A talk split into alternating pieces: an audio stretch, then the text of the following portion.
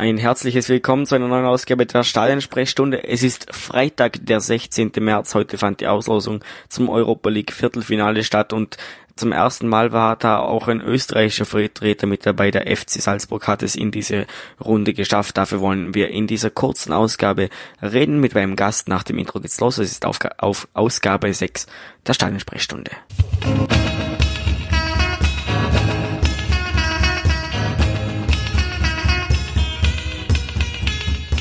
Die Stadionsprechstunde, der österreichische Fußball-Podcast über die heimische Bundesliga und die Nationalmannschaften des ÖFB.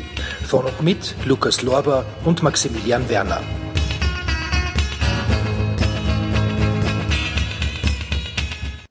Ja, der Herr Maximilian Werner ist auf jeden Fall der, der Herr Lukas Lorber leider nicht. Der entschuldigt sich recht herzlich. Der hatte anderweitig zu tun. Es scheint so, als wäre er im Schulstress. Aber das hält uns nicht, das hält, das hält uns nicht davon ab, über dieses geile Salzburg sozusagen so, zu reden und ich rede mit einem Salzburg-Fan. Er war beim Auswärtsspiel in Dortmund und er war gestern beim Heimspiel in Wals-Sitzenheim. Servus, Richtig. Christoph Bosniak, er ist Redakteur bei 12. Mann hatte. Hallo. Zugeschaltet aus dem wunderschönen Oberösterreich. Richtig. Und gest und immer noch total fit von. Geflasht. Genau. Ja, fit. Vor allem, vor allem fit. Fit. Das muss sein. Wie war es gestern Abend? Ja, auf jeden Fall schon ein sehr überzeugendes Spiel, auf jeden Fall. Auch von der Stimmung her natürlich mal wieder schön, dass eben das ähm, Stadion ausverkauft ist. Kommt ja leider nicht so oft vor, aber ähm, ja, die Mannschaft hat mich auf jeden Fall auch überzeugt. Hätte ich jetzt ehrlich gesagt auch nicht gedacht, dass sie dann im Rückspiel auch nochmal so überzeugend spielen. Und ja, haben sie schon gut gemacht. Es war ja schon nach dem, nach dem Spiel in Dortmund war schon klar, da kann etwas gehen. Wie hast du denn dieses Spiel auch mit dem ganzen rundherum in diesem großen Stadion, in diesem, in dieser großen Fußballnation Deutschland, wie hast du das miterlebt, dort dieses Spiel mit zu verfolgen im Stadion? Wie war das für dich? Also ich habe mir halt gedacht, man kann auf jeden Fall hinfahren so. Also ich wollte es auf jeden Fall miterleben mal in Dortmund so. Ist ja jetzt auch natürlich nicht so oft, dass man oder dass generell eine österreichische Mannschaft in, in im Viertel, Achtelfinale war das ja, ähm, spielt. Ähm, genau, und ähm, ich bin eigentlich hingefahren, habe mir gedacht, ja, ein Unentschieden wäre schon extremst geil, so wenn es eine Niederlage wäre oder wird, dann ist es auch nicht schlimm. Aber mit dem Sieg hat da haben nur die wenigsten gerechnet, vielleicht ein paar Experten so, aber ich habe jetzt ehrlich gesagt nicht damit gerechnet. Versteckte Experten haben es vielleicht vermutet, aber haben ja. es einfach nicht. Sagen wir, und Salzburg konnte 2 zu 1 in Dortmund gewinnen, hat dadurch den Grundstein gelegt für den, für das Weiterkommen ins Viertelfinale. Was waren denn so die ausschlaggebendsten Faktoren, die der Mannschaft geholfen haben, da diesen grandiosen Erfolg zu schaffen? Ähm, ja, ich glaube einfach die, die, die ganze Mannschaft, also ich finde, dass die Mannschaft vom Zusammenhalt her, vom Teamgeist her, vom, von der Leidenschaft her einfach nochmal wirklich ein, also jetzt extrem hoch ist. Ähm, natürlich spielt da eben auch das Trainerteam. Marco Rose, glaube ich, einen entscheidenden, ähm, ja, ist der entscheidende Punkt da eben auch, ähm, spielt einen großen Faktor. Ähm, natürlich auch die Analysten, René Maric, Co-Trainer, Aufhauser und so weiter. Ähm, ich glaube, dass es einfach das Große und Ganze eben dann ausmacht. Ähm, und ja, man hat jetzt vielleicht nicht mal die ganz großen Spieler wie eben noch vor ein paar Jahren wie Manet, Kampel und so weiter. Aber ja, ich finde, dass die, dass sie, dass der, also die Mannschaft jetzt einfach im Zusammenhalt sehr stark ist und das war, glaube ich, auch so ein bisschen der Schlüssel zum Erfolg dann schlussendlich.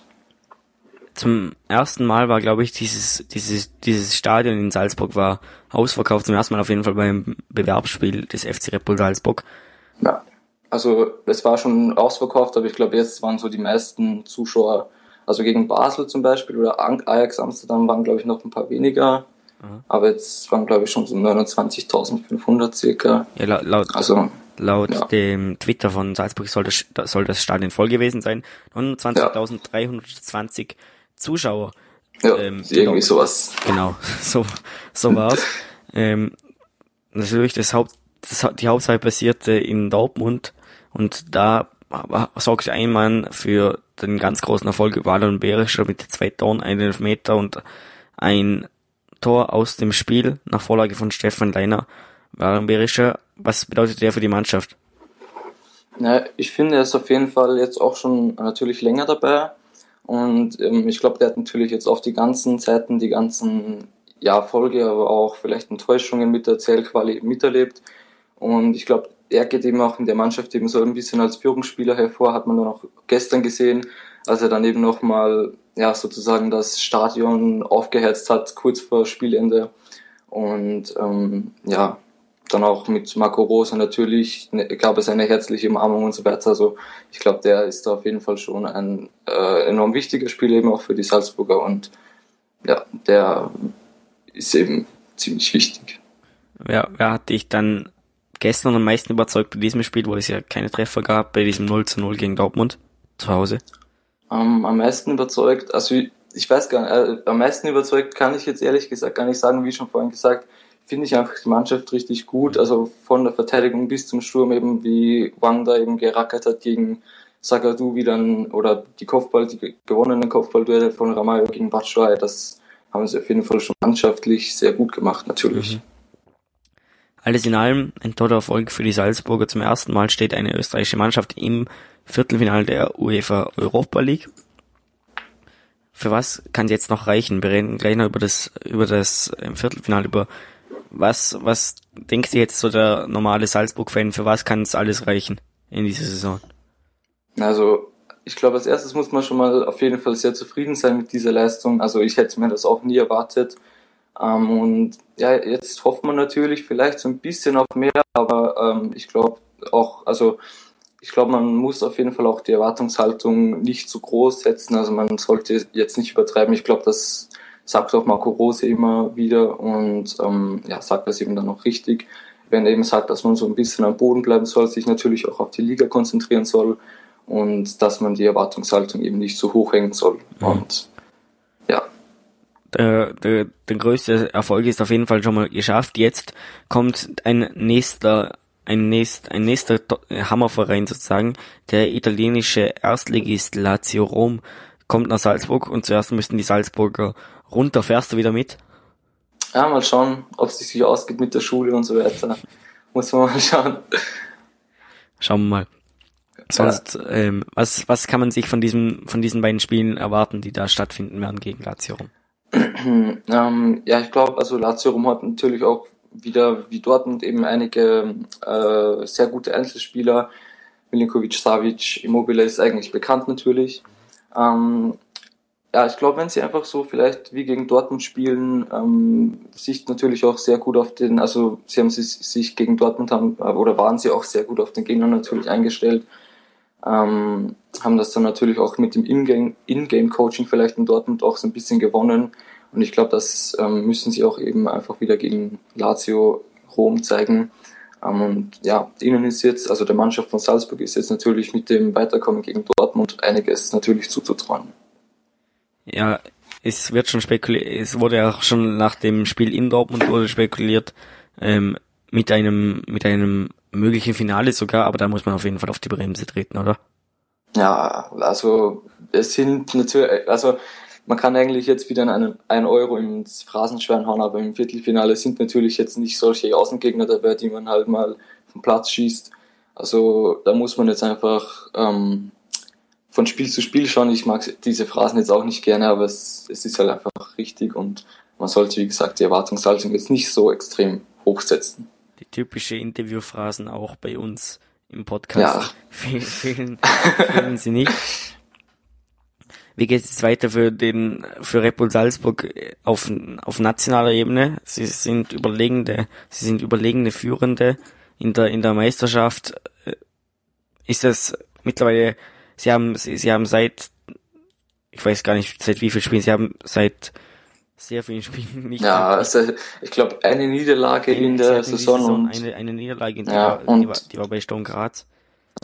Ähm, ist das und, mittlerweile ein bisschen langweilig geworden für den für für Red Bull Salzburg?